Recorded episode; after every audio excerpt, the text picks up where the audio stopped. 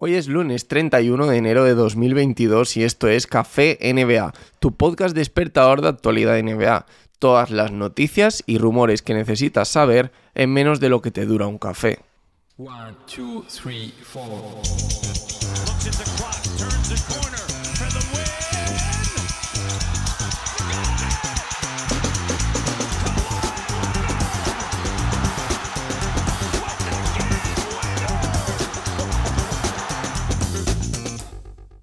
Espero que vengáis del fin de semana con las pilas recargadas porque el podcast de hoy viene cargadito de rumores. Y ya que estás, pues si te gusta, compártelo en redes sociales y anima a la gente a que escuche Café NBA.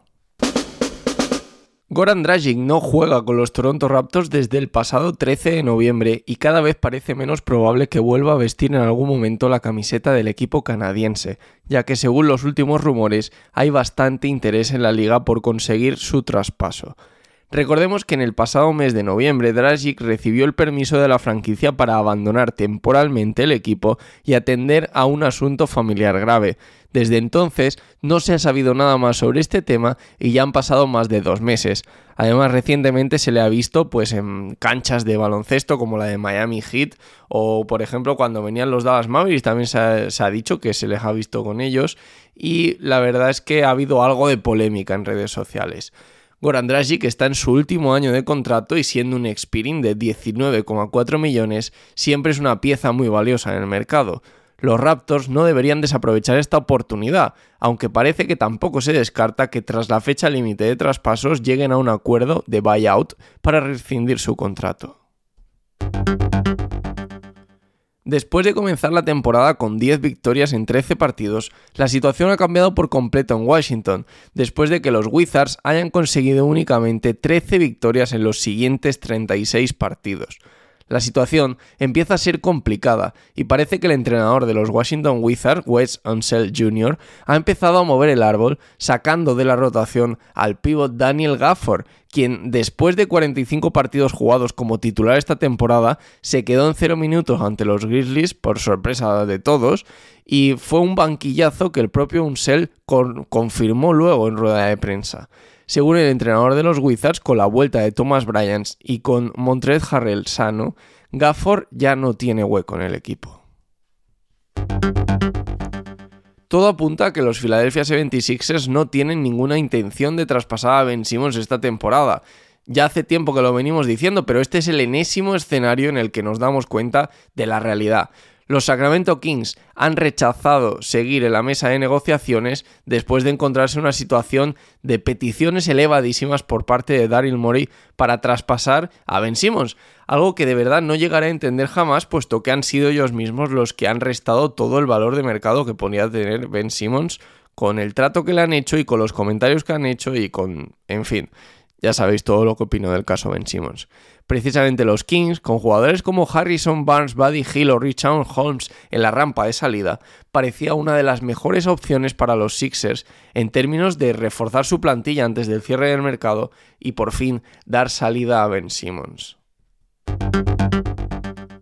Después de muchos rumores, la front office de los Detroit Pistons parece estar dividida sobre traspasar a Jeremy Grant en esta ventana de mercado de traspasos. Grant, al que aún le queda la próxima temporada de su contrato actual, está buscando una extensión de cuatro temporadas y 100 millones de dólares. Además, y este es uno de los aspectos más importantes por lo que dice el jugador y por el que ya dejó en el pasado los Denver Nuggets, Grant solamente quiere jugar en una franquicia donde él sea la primera opción ofensiva del equipo.